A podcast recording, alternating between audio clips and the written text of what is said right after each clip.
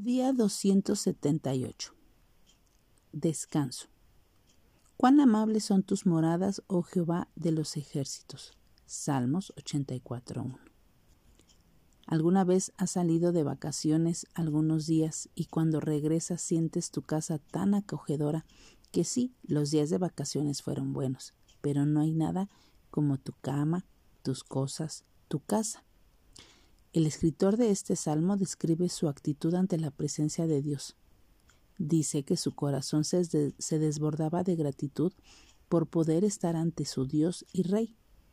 El peregrinaje del creyente puede ser largo o corto, eso no lo sabemos. Lo que sí sabemos es que durante este viaje encontraremos circunstancias que nos tratarán de desviar de nuestro objetivo y nos tentarán a tirar la toalla para no proseguir a la meta. No nos demos por vencidos ante el enemigo. Mantengamos esto bien claro en nuestra mente y enfoquemos nuestra mirada en la victoria que un día obtendremos porque Dios lo ha prometido. Confiemos y alabemos porque, debido a su amor por nosotros, nos ha dado el mayor regalo posible en su Hijo Jesús. Unámonos al escritor al decir, Dichoso el hombre que confía en ti. Así que hoy digámosle al Señor, que no importa cuán lejos podamos ir, siempre queremos estar en su presencia.